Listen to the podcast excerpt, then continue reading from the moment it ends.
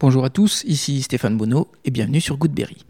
Avant de commencer cet épisode, je voulais remercier toutes les personnes qui ont contribué au financement participatif. L'objectif fixé a été largement dépassé, ce qui va me permettre de lancer des campagnes de publicité sur les réseaux sociaux et ainsi faire connaître le podcast.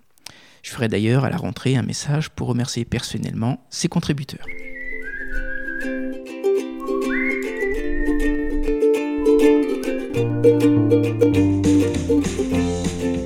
Goodberry, c'est une conversation avec des personnes inspirantes résidant en Berry pour évoquer leur parcours, leur réussite ou leur déception et plus largement l'organisation de leur quotidien. On évoque des anecdotes pour que chacun d'entre nous puisse retenir un conseil, une philosophie, voire une inspiration. Ces invités viennent d'horizons multiples comme le business, la culture ou le sport, avec un point commun, le Berry. J'ai le plaisir de recevoir Isabelle Dagneau, judoka et policière, au micro de Goodberry. Ou c'est plutôt Isabelle qui m'a reçu en m'invitant à faire l'interview assis en tailleur sur le tatami. Isabelle découvre le judo petite fille, petite fille qu'elle définit d'ailleurs comme espiègle et sportive. Après une coupure d'une trentaine d'années, elle redécouvre ce sport en emmenant sa fille au club de judo de la ville du Poinçonnet. Isabelle décide alors de remonter sur le tatami, de repartir à zéro ou presque, aidée en cela par le coach du club, Alexandre Beaufrère, avec qui naîtra une amitié très solide. Cette entrée au club se poursuivra rapidement par le poste de présidente qu'on lui propose. Avancer est son mot d'ordre. Alors elle développera les vocations du club. Par exemple, avec des outils de self-défense pour lutter contre les violences intrafamiliales. Elle suivra également des formations pour accueillir au sein du dojo des personnes en situation de déficience intellectuelle. Bref, Isabelle est de tous les combats. On a bien sûr évoqué son métier actuel, policière en tant que chef de la brigade de nuit. On a abordé ce métier si particulier, son arrivée très jeune en Seine-Saint-Denis, mais aussi on a parlé de la gestion du stress, des violences conjugales, de l'intuition, de l'amitié, du code moral et du rôle d'une maman. Allez, je vous embarque sur le tatami avec Isabelle Dagneau, une femme qui se bat pour les autres. Goodberry, Hajime. Bienvenue Isabelle. Bonjour. Euh, bienvenue sur Goodberry, je suis ravi de t'accueillir. On a mis beaucoup de temps à prendre rendez-vous, à peu près 4 mois. Oui, ben, avec euh, entre le couvre-feu, euh, enfin toute la crise sanitaire, c'était pas euh, évident de se retrouver. Et puis j'avais à cœur de t'accueillir au dojo. Ouais. Et il est resté fermé quelques mois quand même. Voilà, donc on est assis sur le tatami, on est bien, Ouais, c'est calme c'est confortable. et c'est confortable. Isabelle, on va parler judo Ouais. d'abord. C'est un sport qui repose sur un code moral, j'ai vu en arrivant. Je crois qu'il y a l'honneur, le courage. La politesse, le respect. Il y a une notion qui te parle le plus. Euh, je dirais le respect. Ouais. Euh, le respect de l'être humain, le respect euh, de son partenaire, de son adversaire. C'est un mot qui, qui doit toucher tout âge, toute population. C'est international, le respect. Donc je trouve que c'est un très joli mot. Isabelle, tu peux nous parler de ton enfance? T'étais quel genre de petite fille, toi? J'étais un garçon manqué, un, peu, euh, un peu expiègle, Ouais. euh, sportive depuis toute petite. Et euh, je pense que c'est c'est ce qui m'a amené aussi à faire ce sport. Mhm. Donc j'ai commencé le judo vers l'âge de 9 ans. Mhm. J'en ai fait 3-4 ans, puis après j'ai voulu découvrir d'autres sports. Dans quel club t'étais? Alors j'étais dans un tout petit club de campagne en Seine-et-Marne qui s'appelait, le petit village s'appelait Chaumembry. Mais il s'appelle toujours d'ailleurs, Ouais. Chaumembry. Et quel sport après T'as essayé? J'ai fait du basket. Puis euh, je me suis mise aussi un petit peu à la guitare mais... et au yoga, mais c'était pas pour moi. J'avais besoin de me défouler. Tu voulais faire quoi quand t'étais petite? Euh, mais en fait, j'ai toujours euh, aimé euh, l'uniforme. J'ai toujours été fascinée par le port de l'uniforme. Donc, je voulais être soit militaire, soit policier. Et donc, j'ai décidé finalement d'être policier après avoir terminé mes études après le bac. Et petite, tu jouais aux gendarmes au voleur? Oui, c'est ça, c'est ça. Mais j'ai très peu joué à la poupée. C'était plutôt, euh, euh, oui, euh, les Playmobil, le le vélo. Je jouais beaucoup dehors. Sage ou turbulente? Turbulente, rebelle. oui, mes parents étaient très patients avec moi. Ouais. Et tu penses que le judo t'a aidé? Oui, et puis euh, le métier euh, aussi, puisque je suis rentrée euh, très tôt dans la police, donc à 18 ans, à peine 18 ans, hein, j'avais pas 18 ans. Donc oui, ça m'a beaucoup assagi. J'avais besoin, je pense, d'être cadrée parce que j'avais des, des parents très très gentils. Ouais. et ouais, j'avais besoin d'être cadrée. J'ai trouvé ce cadre et ça m'a beaucoup aidé. Qu'est-ce qui t'a attiré dans le judo quand tu étais petite? Je pense que justement, c'était ce, besoin de cadre et ce besoin aussi de, de se défouler, mais euh, justement dans, dans, le respect euh, de l'autre. J'avais, j'avais besoin de, de, me dépenser et de me confronter en fait à, à quelqu'un. Donc je pouvais je pouvais me défouler euh, face à des adversaires, mais dans un bon état d'esprit en fait. Et tu as eu des entraîneurs qui t'ont marqué? Pour tout avouer, j'ai fait du judo pendant trois ans, donc quand euh, j'étais euh, petite. Et, donc, le coach qui m'a le plus marqué et qui me marquera à jamais, c'est mon coach Alex. C'est Alexandre Beaufrère, c'est celui que j'ai actuellement. Euh, pour moi, c'est le meilleur des coachs parce qu'il a une pédagogie euh, extraordinaire aussi bien avec les enfants qu'avec les adultes. Et euh, j'ai une très grande admiration pour ce monsieur. Il y a un mot ou un conseil qui t'ont touché le plus? Plaisir. J'ai découvert donc à l'âge adulte, hein, parce que j'ai repris le judo un peu après mes 40 ans. Donc je suis restée. voilà, il y a une longue période où je n'ai pas pratiqué le judo. Et euh, Alexandre, donc euh, notre entraîneur, ce qu'il m'a inculqué, c'est surtout de prendre plaisir à pratiquer ce sport. Euh, ne pas se fixer d'objectifs, mais d'être heureuse de monter sur le tatami, de faire un entraînement, d'aller au bout de moi-même, voilà, et repartir satisfaite de l'entraînement. Et pourquoi il y a eu une coupure aussi longue? Entre le judo quand tu es petite et le fait de reprendre à 40 ans alors en fait, c'est parce que ben, euh, mes parents euh, travaillaient beaucoup, donc euh, pour faut être disponible hein, pour pouvoir emmener trois enfants. Je, fais partie d'une fratrie de trois, je suis l'aînée, et donc il fallait pouvoir emmener chacune à son sport et ils travaillaient beaucoup, donc c'était pas évident. Ils faisaient quoi? Alors mon papa était menuisier. Uh-huh. Donc ouvrier, il partait beaucoup, comme on habite à la campagne, il partait beaucoup en région parisienne, il faisait des déplacements. Voilà, donc il était euh, très souvent absent et maman travaillait en grande surface, donc travaillait jusque tard le soir, les week-ends, et c'était pas facile de gérer euh, ben, trois enfants, les activités sportives, euh, l'école. Donc il y a eu cette coupure et puis l'envie aussi de, voir différents sports. Et puis ensuite, j'ai eu ma vie professionnelle qui a commencé. Mhm. et puis ensuite, ma vie de maman qui m'a pris énormément de temps. Donc euh, voilà, euh, j'ai fait beaucoup de... J'ai fait une grande coupure avec ce sport. Alors j'ai essayé de me maintenir quand même en faisant un petit peu de fitness euh, dans les clubs. Et puis, et puis quand ma petite dernière a voulu faire du judo, j'ai découvert le club de judo du Poinçonnet et Alexandre m'a donné l'envie de remonter sur le tatami en commençant par enfin par pratiquer le taïso qui est un échauffement euh, au départ dédié au judoka, qu'il développe euh, euh, beaucoup en ce moment. Et puis, donc j'ai fait un an et demi, deux ans de taïso. Et puis, il m'a dit, bah, viens essayer le juji. et puis, du coup, j'ai remis le kimono. Et puis, juji. Et puis, bah, il m'a dit, écoute, voilà, maintenant, tu arrives à, un certain niveau où ça serait bien si tu pouvais progresser. Et donc, j'ai passé quelques ceintures. Et puis euh, maintenant, voilà, j'alterne judo, jujitsu, taïso. En fait, je suis là tout le temps maintenant. et j'aide aussi euh, Alexandre avec euh, les enfants. C'est ma deuxième maison, le dojo, maintenant. quand tu reviens, tu as quelle ceinture? Alors, quand je suis revenue, quand j'ai repris le, judo ici, J'étais ceinture orange, mais ça faisait tellement longtemps que je n'avais pas pratiqué. Pour moi, j'avais perdu tous mes acquis. Donc, j'ai remis une ceinture blanche. Ah oui. Voilà, je suis repartie du départ. Et quand Alexandre l'a appris, il m'a dit mais c'est pas comme ça que ça se passe. Tu dois remettre euh, la ceinture que tu as que tu as gagnée, que tu as acquis euh, quand euh, quand tu étais petite. Donc tu remets ta ceinture orange. donc j'ai remis ma ceinture orange et actuellement je suis ceinture marron et je prépare. je prépare depuis deux ans mes katas pour pouvoir aller décrocher cette euh, ceinture noire que j'aimerais bien avoir pour mes 50 ans, mais c'est vrai que la crise sanitaire nous a beaucoup freinés.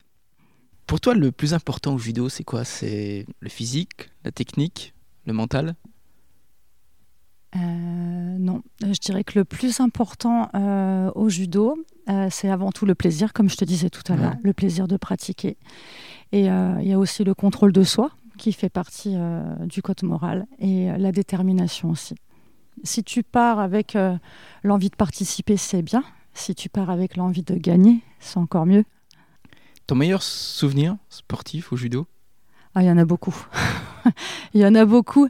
Euh, très honnêtement, euh, bah, écoute, je te dirais qu'il y a eu un, énorme coup de cœur euh, au dernier Noël du judo où on avait tous nos enfants qui étaient réunis sur le tatami et les parents sont montés également, on leur a prêté des petits kimonos. Et donc le tatami était rempli. et c'est vrai que ça m'a, beaucoup touché. Est-ce que au judo, tu as eu euh, des défaites qui t'ont marqué? Alors moi, pour l'instant, je ne fais pas de compétition. Pour l'instant, c'est vrai que je suis dans une catégorie et j'ai un niveau qui on va dire qu'il ne me permet pas de, faire de la compétition. Pour pouvoir accéder à la ceinture noire, de toute façon, il y a des, combats. Il faut aller chercher 100 points. Donc euh, là, j'irai et je me prépare effectivement avec Alexandre. Mais pour l'instant, jusqu'au 1er juillet, on peut pas. On est sans contact. Ah donc c'est un peu compliqué de travailler euh, les combats. Mais je vais y aller. Euh, pour en revenir à ta question sur les défaites, je ne vois pas de défaites parce que dans le judo, soit tu gagnes, soit tu apprends. Donc, il euh, n'y a, y a, pas, a pas de défaite. Tu peux connaître des déceptions, mais dans la, défaite, c'est toujours un enrichissement, en fait. Donc, euh, non, non. Le, mot défaite, euh, non. non, c'est pas pour toi. non. Est-ce que tu as gardé tes anciennes ceintures? Ouais, je les ai toutes, elles sont rangées chez moi. Et ouais, c'est un parcours, en fait. Hmm. C'est c'est de se dire voilà, là j'ai réussi à passer un palier, un autre, un niveau. Euh, alors euh, les niveaux de ceinture, c'est pas que le niveau judo, c'est aussi euh, l'état d'esprit, mhm. l'assiduité, le respect de, de, tous les mots du code moral. C'est un tout. Mhm. Et ta fille, elle continue? Alors ma fille, elle en a pratiqué pendant 4 ans. Mhm. Elle suit ses parents, donc là, elle a décidé de suivre son papa au crossfit. D'accord. Et puis euh, là, elle vient d'être, euh, elle vient de découvrir l'athlétisme. Et puis euh, apparemment, elle aurait des petites capacités. Donc voilà, c'est une compétitrice aussi dans l'âme. Elle aime se surpasser. Et donc, je pense qu'à la rentrée, elle va faire de l'athlétisme. Bon, super, c'est bien. Ouais.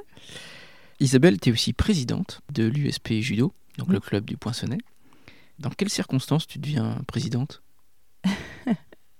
C'est une très belle question.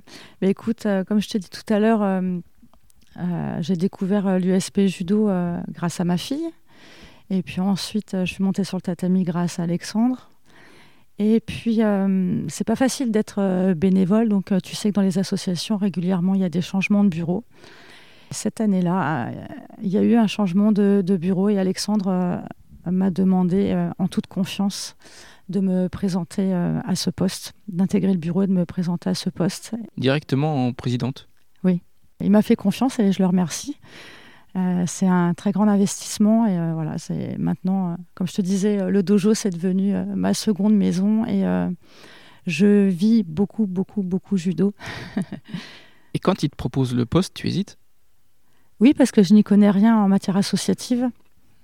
Donc je me dis, oula, moi je suis pleine de bonne volonté, j'ai plein d'idées. mais c'est vrai que j'avais pas non plus l'expérience judo. Donc euh, je me disais euh, où est-ce que je où est-ce que je vais? Est-ce que je vais pas me planter? Mais euh, il a su m'accompagner et de toute façon on a plaisir à dire que tous les deux on a un binôme. C'est-à-dire que pour moi Alexandre c'est la tête du club et moi je le suis. Mhm. Voilà, je suis droite dans mes bottes en amitié. Alexandre c'est quelqu'un que j'apprécie beaucoup et que je respecte énormément. On apporte tous les deux nos idées et on travaille en étroite collaboration et euh, les autres membres du bureau sont nos soutiens sans faille. Mais c'est vrai que quand, quand je t'ai connu, quand tu étais présidente, vous étiez venu me voir euh, à deux d'ailleurs. Oui, mais on est toujours à deux. On est un binôme en fait. On a plaisir à dire qu'on est euh, un binôme. C'est une grande amitié, Alexandre et moi. Et il me fait confiance pour tout ce qui est administratif. Et comme je te disais, moi, je, je lui voue une admiration parce que j'adore sa péda avec les enfants. Il me fait beaucoup rire. Et puis, euh, et puis même la PEDA avec euh, les adultes. Enfin, on a vu euh, cette année, malgré la crise sanitaire, on a bossé tous les deux, on a œuvré et on est le seul club du département à, ne pas avoir perdu d'adhérents. J'en suis extrêmement fière parce qu'on a bossé tous les deux comme des malades. Pendant le confinement, il a fait des Facebook Live, donc je travaillais dans l'ombre avec lui pour pour, pour qu'il puisse faire ce Facebook Live, c'est pas facile euh, de faire un cours face à un téléphone quand tu l'habitude d'avoir 20 personnes en face de toi, euh, dans le couloir de sa maison en plus. Et puis ensuite, on a pu euh, reprendre les cours à la maison des sports sans contact, mais ça a été très apprécié euh, des parents de nos petits adhérents. Et dès qu'on a pu reprendre avec les adultes, euh, pareil, sans contact, il a fait du taïso et du coup, euh, eh ben c'est là qu'on a récupéré aussi beaucoup de personnes, beaucoup d'adhérents. Les gens avaient besoin de se défouler, de se dépenser pendant cette crise sanitaire. Et si bien que ça nous a amené à un défi. On est parti comme ça d'une rigolade à se dire on va faire un taïso géant sur la voie publique. Et puis finalement, on s'est dit, mais à la maison des sports, en cas d'intempérie, on est couvert. Et du coup, on s'est retrouvé quand même euh, mercredi dernier avec un taïso géant de 150 personnes. et c'était une formidable fête, une grande réussite. Et euh, voilà, ça c'est euh, ça c'est la tête du club. Ça mmh. c'est la tête de l'USP Judo. Ça c'est le binôme Alex et Isa et on est super fiers. Qu'est-ce qui t'a le plus étonné quand tu deviens présidente? Dans les premiers, dans les premiers mois où tu prends la présidence euh, L'investissement. Je ne pensais pas que ça allait me prendre euh, autant de temps personnel. C'est vrai que j'ai un petit défaut, c'est que j'ai envie de bien faire et que souvent, du coup, euh, j'ai envie de tout faire. J'ai du mal un petit peu à, déléguer et du coup, ça me prend énormément de temps. Et comme j'ai à cœur aussi de, développer un petit peu les choses, alors évidemment, on a un club de judo bah, je vais te donner plusieurs exemples. Euh, on a eu à cœur de développer avec Alexandre euh, la self-défense pour lutter contre les violences euh, intrafamiliales et conjugales. Et donc, on est allé se former tous les deux. Euh, donc, ben voilà, j'ai pris de mon temps personnel, euh, Alexandre aussi, et on est allé se former au module 1 et 2. Euh, on a décroché chacun notre diplôme. Donc, on développe la self-défense au sein du club. Et dernièrement, nous sommes allés nous former à Dreux avec la Fédération française de sport adapté pour pouvoir accueillir dans notre dojo des personnes en situation de déficience intellectuelle. Donc là aussi, euh, c'est encore du temps personnel euh, accordé au club, mais c'est avec un, immense plaisir. Tu te souviens des premières mesures que tu prends? Euh, Alors, oui, en y réfléchissant, ouais, j'avais très à cœur de faire une, une soirée, en fait, parce que j'aime, j'aime beaucoup faire la fête. Et j'avais à, cœur d'organiser une soirée avec les, les, adhérents, les parents des petits judokas et donc, on a organisé une, euh, une, soirée dansante. Et puis, on a tout fait aussi pour pouvoir euh, accueillir une compétition euh, de poussins Benjamin dans notre dojo. Et donc, on a réussi à en faire une, je crois, la deuxième année après, après que j'ai été élue. Quel est ton rôle et ton objectif principal? Est-ce que c'est le nombre de licenciés que tu veux augmenter? Est-ce que c'est la rentabilité du club? Est-ce que c'est le résultat des, des équipes? Alors non, alors j'ai pas euh, de, tous, de tous les mots que tu m'as dit, euh, c'est pas du tout ça. Alors le nombre de licenciés, euh, non. On est un club sain. Le côté financier, non, parce qu'on est une association loi 1901, donc de toute façon, on n'est pas là pour faire du bénéfice. Nous, quand on fait du bénéfice, on investit dans du matériel. On achète des bonbons pour les enfants. on fait des petits apéros sans alcool, évidemment, mais en fin de cours. Euh, voilà, on aime bien euh, ce côté familial. On a un club familial, donc euh, on a des petits compétiteurs qui, tournent bien, mais c'est pas c'est pas l'objectif en fait. Mm. L'objectif, c'est surtout que les gens viennent, passent un bon moment se fassent plaisir, comme les mamans du Taïso quand elles viennent. Elles viennent le mercredi soir et le vendredi soir. Donc le mercredi, elles l'ont consacré à leurs enfants. Le soir, elles viennent se défouler, prendre plaisir. Et le mhm. vendredi, c'est la fin de semaine. Donc elles sont euh, très heureuses de venir se défouler euh, en musique euh, et, dans une bonne ambiance. On est un club familial et je crois que c'est tout ce qui compte, à mon sens. Cette petite famille du judo. Ouais. Et en tant que présidente, toi, tu dois trouver des sponsors. Est-ce que c'était plus compliqué en période de Covid? Alors, en période de Covid, on n'est pas allé euh, chercher des sponsors parce que tout le monde a connu une crise sanitaire et c'est vrai que le côté financier d'aller réclamer, même avec un sourire, même dans une bonne intention pour ses adhérents, c'est pas évident. Mhm. donc non, pendant la crise sanitaire, on n'est pas, on n'a pas fait de, de démarche. On ne s'est pas permis d'aller même renouveler nos partenariats. on n'est pas allé les voir. Pour notre soirée Taïso, on a demandé à des partenaires s'ils voulaient participer et euh, ça a très bien marché. Donc là, on, était content, mais euh, en dehors de la crise sanitaire, euh, c'est vrai que quand j'ai repris la présidence, j'ai remarqué qu'il n'y avait bah, pas de sponsor. Donc mhm. il a fallu aller démarcher et, et l'avantage que j'ai moi, c'est que je travaille de nuit, donc je suis disponible la journée. Et donc, bah voilà, j'ai fait un petit peu le, tour et puis euh, on a récupéré, euh, oui, euh, quelques, quelques partenariats. Ça, ça, aide beaucoup hein, mm. quand on est un petit club. On n'est pas là pour faire de l'argent. Nous, mm. ce qu'on veut, c'est voilà, avoir une comptabilité saine, évidemment, mais aussi pouvoir faire plaisir à nos adhérents adultes et enfants. Mm-hmm. Il y a combien d'adhérents au club Je crois qu'on n'est pas loin de 140 là. Ah oui, ok. Ouais. Ce qui est pas mal. Ouais, ouais. Mais euh, comme je te disais, euh, on est un des seuls clubs à avoir euh, augmenté nos licenciés cette année, malgré la crise. Donc c'est tout à fait exceptionnel et ça montre qu'on est suivi et aimé. Bon, super. je voulais qu'on parle un petit peu de ton métier. Oui. De policière. Donc tu es chef de la brigade de nuit à Châteauroux. À quel moment tu commences vraiment à t'intéresser à ce métier-là? Oh, bah, depuis euh, toute petite, hein, j'avais euh, un oncle qui était policier. Ah, euh, j'avais cet esprit un petit peu masculin, toute petite. Je jouais beaucoup au Playmobil, voilà, comme tu disais, aux gendarmes et aux voleurs. Et puis, cette passion pour l'uniforme. Donc, j'ai passé mon, mon, concours pour rentrer dans la police en tant que gardien de la paix à 17 ans. J'ai été sélectionnée, euh, j'ai reçu mon concours tout de suite. Donc, euh, Le concours, ça consiste en quoi? Alors à l'époque, ça consistait euh, à un écrit avec des exercices de mathématiques, du français, il y avait une dictée, il me semble, un oral, évidemment, on passe devant un jury, une visite médicale et puis des tests sportifs. C'était quel genre de test sportif Tu te rappelles? Oui, alors j'avais un une montée de corde, euh, un saut en hauteur, et puis euh, on avait euh, un Cooper. Voilà, une course à pied voilà, chronométrée. Tu te souviens de ton arrivée à la police? J'ai fait mes premiers pas en tant que jeune gardien de la paix à Montreuil-sous-Bois dans, dans, le 93 en Seine-Saint-Denis. C'est vrai que moi j'ai été élevée à la campagne, donc j'ai été confrontée tout de suite à une délinquance en fait que je ne connaissais pas. J'étais îlotier à l'époque, c'est-à-dire qu'on patrouillait euh, à pied et puis euh, on faisait traverser les enfants à l'école euh, sur, des, points précis, il fallait les faire passer sur des passages piétons.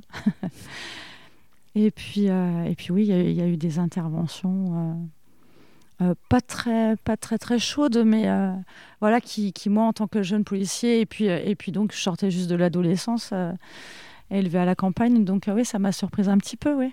Il a fallu se mettre dans le bain rapidement. Là aussi, tu as eu des conseils qui t'ont marqué, de collègues ou de supérieurs? Alors moi, ce qui m'a beaucoup marqué, c'est que mon premier équipier, en fait, euh, avait un certain âge. Et en fait, au, départ, il, a refusé de travailler avec moi parce que j'avais l'âge de sa fille. Et c'était déstabilisant de se dire, euh, je sors de formation et je ne suis pas acceptée. Et donc, il a fallu que je fasse mes preuves, en fait. Et donc euh, là, il a vu au bout de quelques semaines qu'il pouvait euh, m'accorder sa confiance et il m'a beaucoup appris aussi, il m'a fait mûrir. Et euh, c'était une expérience enrichissante.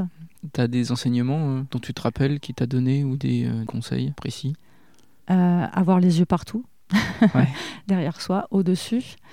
ne pas faire confiance à la personne qui est face à toi, jamais. Voilà, euh, toujours être sur le qui-vive, toujours être attentive à ton environnement. D'accord.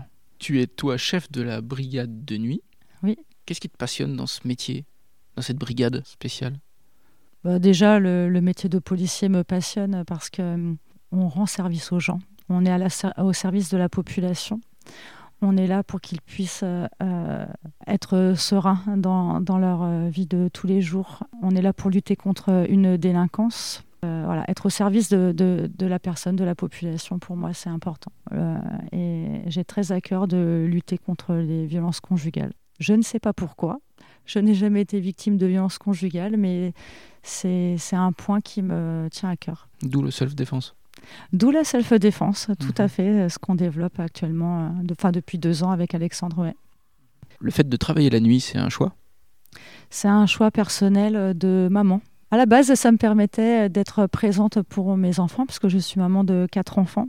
Donc, ça me permettait d'être euh, là la journée, d'être là pour les devoirs, de pouvoir aller faire mes courses tranquillement, par exemple. Et puis bah, finalement, maintenant qu'ils sont grands, euh, bah, ça me permet d'être euh, très présente pour le judo. Et tu dors quand?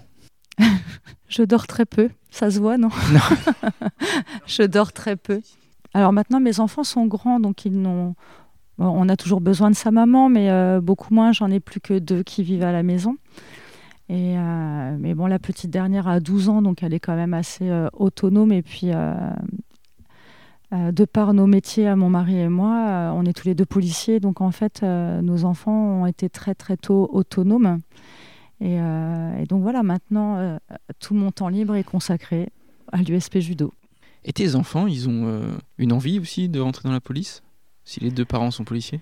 J'ai une de mes filles qui, qui, est policier, qui est adjointe de sécurité, donc elle est emploi jeune et elle prépare activement son concours pour être gardien de la paix. Je suis très fière. Ouais, j'imagine. Enfin, je suis très fière de mes quatre enfants. Mais c'est vrai que du coup, avec Sarah, euh, on a cette, euh, cette complicité, on va dire. Parce que maintenant, quand elle me, quand elle m'appelle, c'est pas pour, euh, c'est pas par rapport à mon rôle de maman, mais c'est, on est collègues maintenant. Ouais. c'est très mignon. Alors, sans entrer dans les détails, bien sûr, est-ce qu'il y a eu des interventions qui étaient plus difficiles que d'autres? Alors tout ce qui touche à la souffrance de la personne, tout ce qui touche euh, aux enfants, euh, me touche en fait. Donc euh, j'essaye de ne pas avoir trop d'empathie pour pouvoir gérer l'intervention avec professionnalisme. Mhm. mais voilà, on travaille jamais seul, on, est toujours minimum à deux, on, est, on travaille en équipe. Et c'est vrai que quand on sent... quand on sent qu'on est un peu touché, ça nous permet de de passer le relais en fait à son équipier. Et ça, c'est quand même assez confortable. Est-ce qu'une fois, tu t'es senti euh, vraiment en danger? Ah Oui, plusieurs fois. Plusieurs fois, mais euh, le policier qui n'a pas peur, euh, c'est quelqu'un qui peut être dangereux à mon avis. C'est normal de sentir, de sentir la peur. Et justement, ça te permet d'être encore plus vigilant en fait. Euh, on n'a qu'une vie et il faut tout faire pour la préserver. Il faut être vigilant tout le temps, tout le temps. Tu as des techniques ou des, euh, des trucs pour surmonter cette peur? Euh, la gestion du stress, donc ça c'est pas c'est pas inné, hein. ça s'apprend. Donc dans la police on a on nous donne quelques petites techniques quand on est à l'école de police. Je crois que la gestion du stress, c'est aussi, euh, je vais encore parler d'Alexandre, mais c'est aussi beaucoup Alexandre qui, qui m'a appris et qui m'apprend toujours en fait à, gérer ce stress. Euh, je suis pas quelqu'un de stressé hein, au quotidien, mais c'est vrai que tu peux avoir euh, quelques montées de, stress par rapport à ton boulot, par rapport à ta vie de, de famille, par rapport au quotidien, aux gens que tu rencontres. Et, euh, et ça, c'est quelque chose qui, oui, il faut, il faut gérer, il faut savoir gérer son stress. Concrètement, tu peux nous donner un, truc? La respiration? Ouais. Ouais, tout simplement, des petits exercices de, respiration. D'ailleurs, on en avait appris euh, au module 1, euh, self-défense. Et puis, il y a des applications aussi euh, sur, sur Internet, sur les ah téléphones. ouais, ouais. je ne vais pas en citer, mais... si, je peux en citer ou pas? Oui, bien sûr, tu es chez toi. Hein. Tu as Respire Relax, tu as Petit Bambou, où en fait, voilà, tu, tu écoutes euh, les techniques de, relaxation. Et puis euh, voilà. La respiration, c'est essentiel, je crois, pour euh, gérer son stress. Mmh. Et avec l'expérience, tu penses que tu as acquis une certaine intuition quand tu es en opération? Ah, Il faut se méfier de son intuition. Ouais, ouais, il faut se méfier de son intuition parce que tu peux avoir une bonne intuition et quelquefois tu peux te planter. Et donc il faut faire très attention à ça. Après, tu, en tant que policier, tu travailles euh, avec euh, les différents codes, hein, code pénal, code de la route, euh, voilà. Ensuite, tu as ce côté effectivement intuitif, mais tu as aussi les bases professionnelles. Et il faut beaucoup se baser là-dessus. Et il faut faire attention justement à pas être borderline. Quelle intervention dont tu es le plus fier, toi? Pas forcément spectaculaire d'ailleurs. Quand tu, tu interviens sur des violences conjugales et que, euh, a posteriori, tu t'aperçois que la personne, après avoir discuté avec elle, a réussi à, à passer outre ses peurs et a réussi à quitter le domicile conjugal et à se mettre euh, en sécurité euh, quand tu as des nouvelles quelques mois après ou tu as des gens qui te remercient en te disant euh, j'ai compris ce que vous voulez me dire, vous avez eu raison et je me sens mieux maintenant, je suis heureuse, là c'est du bonheur. Là c'est une satisfaction personnelle. Tu te dis que non seulement tu as fait ton travail, mais tu as, tu as rendu quelqu'un euh, heureux, tu lui as rendu sa liberté, tu l'as aidé, pas simplement de par ton travail, mais aussi humainement en trouvant les mots justes parfois. Ça, c'est une grande satisfaction, oui. Être une femme dans ce milieu plutôt masculin, ça fait pas de différence? Alors, quand j'ai commencé dans la police, oui, il y avait beaucoup de différences. On était euh, très peu de femmes. Et euh, c'était, euh, c'était même un monde un petit peu macho, on va dire. Mais c'est normal. moi, je, je, le comprenais parce que quelquefois, tu as des situations, des interventions difficiles où il faut employer la force pour euh, maîtriser ou interpeller une personne. Et donc, c'est vrai que nous, les femmes, euh, on est quand même constituées différemment de vous. Euh, la, la, police a aussi besoin de, femmes. et puis, il y a des femmes costauds maintenant. Hein. et donc, ça, ça s'est modernisé. Mais je crois que comme dans le monde actuel, en fait, hein, où l'équilibre se fait de plus en plus homme-femme, il n'y a pas de difficulté particulière. On intervient en équipe. Donc, de toute façon, euh, on bosse ensemble et c'est plus une difficulté comme ça a pu l'être aussi bien pour un homme que pour une femme. Mhm. Et toi, tu es chef de brigade. Ça veut dire que tu as à manager des gens? Oui, tout à fait. Tout à fait. Alors, j'ai pas trop de difficultés de ce côté-là parce que mes collègues, ça fait quand même euh, pratiquement 20 ans qu'on bosse ensemble à la brigade de nuit. Il faut être euh, volontaire hein, pour travailler euh, de nuit, donc euh, nous ne sommes que des gens volontaires. Et puis on a l'habitude de travailler ensemble. Ils m'ont connu gardien de la paix. Et, ils m'ont vu passer mes examens. Et donc, je n'ai pas besoin d'asseoir d'autorité pour me faire comprendre. on est une équipe, on se connaît très bien et on travaille en collaboration et en toute confiance. Et combien de personnes? Nous sommes 12 c'est peu, mais on fait avec. Ok. Tu as eu l'expérience, toi, mais qu'est-ce que tu dirais aujourd'hui à une jeune fille qui souhaiterait faire ce métier? C'est ce que j'ai dit à ma fille, tout simplement. Tu veux faire ce métier, c'est un métier difficile. Tu n'auras pas forcément tes week-ends, tu n'auras pas tes jours fériés.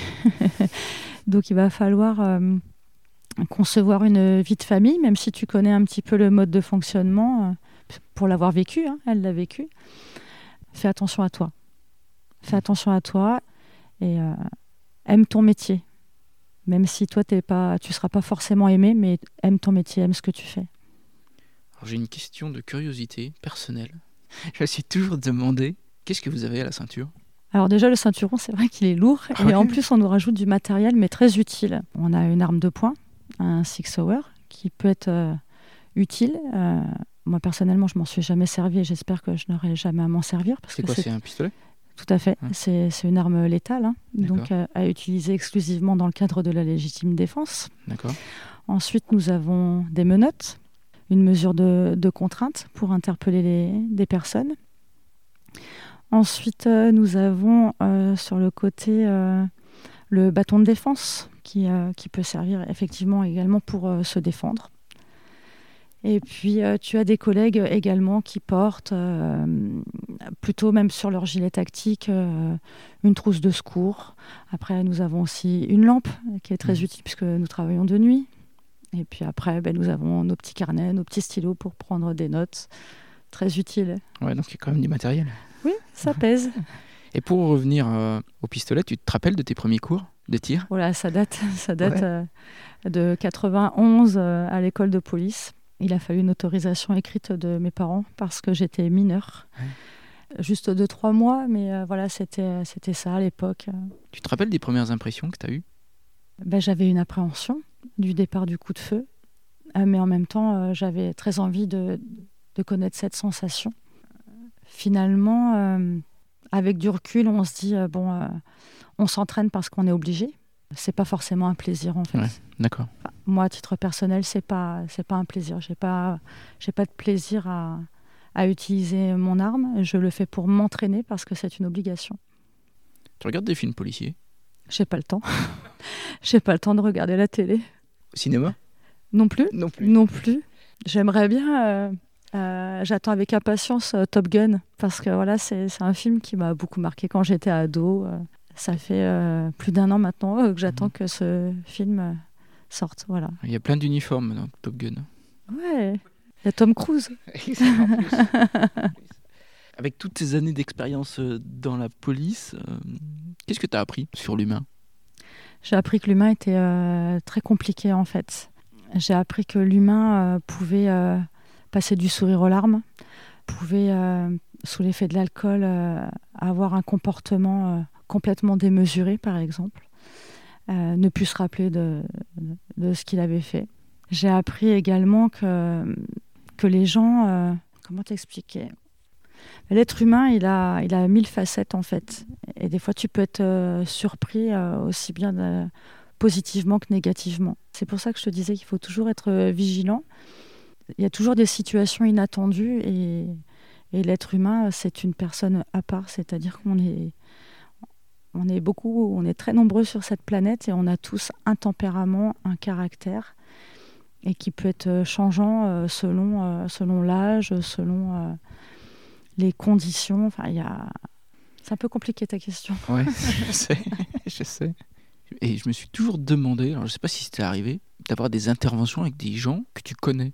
Ça arrive très rarement, parce... enfin pour moi ça arrive rarement parce que je suis pas natif de la région et il n'y a pas de favoritisme de toute façon. En tout cas, moi, en, tant que chef de brigade, euh, je ne supporterai pas que mes collègues euh, fassent du favoritisme. Euh, tu, tu dois prendre soin des victimes et tu dois être intransigeant avec les auteurs, quels qu'ils soient. Est-ce que c'est toi qui constitues ton équipe? En tant que chef de brigade, c'est moi qui constitue les équipages. Et après, quand je suis de repos, ce sont mes adjoints qui s'en occupent et euh, on, tourne en fait. On n'est on pas comme aux États-Unis où on a un binôme attitré sur toute sa carrière. Euh, voilà, euh, on, change régulièrement d'équipier. Une caractéristique de ton mode de management des équipes, tu dirais quoi? Je dirais un peu trop mère poule. ouais. Ouais. T'as as des jeunes? À la brigade de nuit, pas trop comme je te disais, ce c'est sur la base du volontariat. Hmm. Et donc, euh, c'est des collègues qui sont volontaires depuis de nombreuses années. C'est un peu, voilà, aussi une petite famille, euh, ma brigade. Oui, j'imagine. Ouais. Hmm. Est-ce qu'il y a une idée reçue dans ton métier euh, qui t'énerve un peu, que tu voudrais rectifier? Ce qui, me, ce qui me déçoit, mais je pense que c'est humain aussi, c'est que j'ai parfois le sentiment qu'on est mal aimé en fait, on est, là, on est des empêcheurs de tourner en rond en quelque sorte, mais s'il n'y avait pas euh, d'autorité, euh, il n'y aurait pas de république non plus. Donc euh, la police est là pour faire régner l'ordre et pour qu'il y ait aussi une certaine sérénité de vivre, une, paix. C'est vrai que certaines personnes, quand tu te fais attraper, on va dire, par la police, forcément, bah, tu, n'apprécies pas que ce soit pour une contravention ou pour un délit. Et tu penses pas que majoritairement les gens sont quand même fiers de la police? Si, si, si, si. Majoritairement, franchement, on, le sent, euh, on le sent beaucoup euh, lorsqu'il y a des, actualités euh, où les policiers sont victimes ou lors d'attentats où les mmh. policiers ont été vraiment mis à l'honneur par rapport à leur formidable travail. Si, si, on est, comme, on est quand même aimé majoritairement de la, de la population. Est-ce que le judo t'aide dans ta vie professionnelle? Je me suis jamais servi du judo dans le cadre, en tout, cas de techniques de judo, dans le cadre de ma fonction de policier. Il faut faire euh, très attention hein, quand on intervient euh, et qu'il faut employer la force euh, nécessaire pour interpeller une personne. le judo, c'est un loisir. Et le judo doit rester sur le tatami. Après, euh, le code moral t'aide. La sérénité euh, que t'apporte le judo, la maîtrise de soi t'aide forcément. D'accord. Dernière question, Isabelle. Le podcast s'appelle Goodberry. Quel est l'endroit que tu préfères dans la région, dans le Berry? J'ai deux endroits. Le premier endroit, c'est euh, la forêt du Poinçonnet parce que j'aime j'aime aller marcher, me ressourcer. J'aime y aller seul, au calme ou avec des copains ou en famille pour courir. Ça me permet de m'évader, de me détendre. Et puis, euh, j'ai pas trop le temps de, visiter le Berry parce que c'est vrai que je cours tout le temps. J'ai entre le travail, euh, la maison et le judo, c'est vrai que j'ai très peu de temps, malheureusement, pour euh, visiter le Berry. Mais euh, j'aime aller au moins une fois par an dans le parc de Georges Sand, me promener et puis m'inspirer de, euh, je sens une certaine sérénité là-bas, de la douceur, du calme. Et euh, je trouve que la maison de Georges Sandanois, c'est très très beau, mm. très féminin. J'aime beaucoup, euh, j'aime beaucoup la femme indépendante qu'elle était. Ok. Merci Isabelle. Avec plaisir. Merci pour l'invitation sur le tatami en tout cas. On y est bien. Hein ouais, à bientôt. À bientôt. Salut.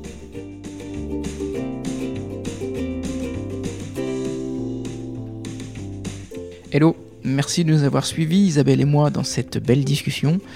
Vous pouvez retrouver sur Facebook pour chaque épisode les liens des sujets évoqués par chaque invité.